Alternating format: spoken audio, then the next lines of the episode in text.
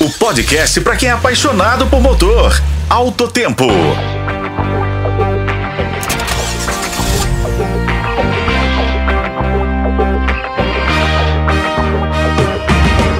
Olá, amigos. Hoje é sábado, dia 23 de dezembro. Nessa quase véspera de Natal, vamos destacar em nosso podcast um assunto polêmico: a aceitação dos carros com motor 100% elétrico. Um recente estudo conduzido pela JD Power revelou que a infraestrutura de recarga, o tempo da recarga das baterias e os elevados preços dos veículos são os principais desafios enfrentados pelos modelos com motor elétrico. Embora a pesquisa tenha se concentrado no mercado norte-americano, as conclusões, conclusões oferecem sinais relevantes para a popularização desses veículos globalmente, incluindo, claro, o Brasil.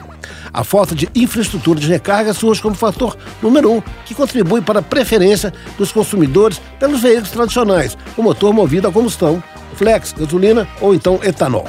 O diretor executivo de inteligência da JD Power destaca que o crescimento dos pontos de recarga não acompanha o aumento de número de veículos elétricos à venda, gerando preocupações entre os consumidores.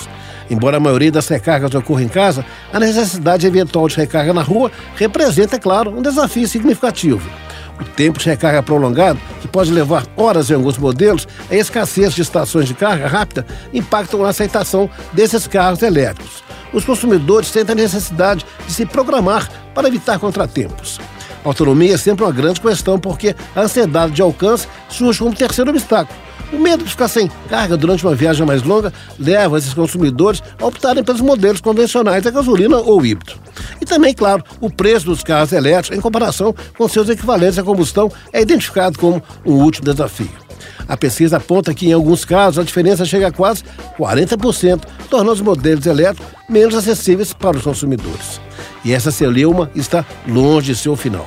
Eu sou Raimundo Couto, esse foi o podcast de Auto Tempo. Acompanhe os tocadores de podcast e na FM O Tempo. Até a próxima.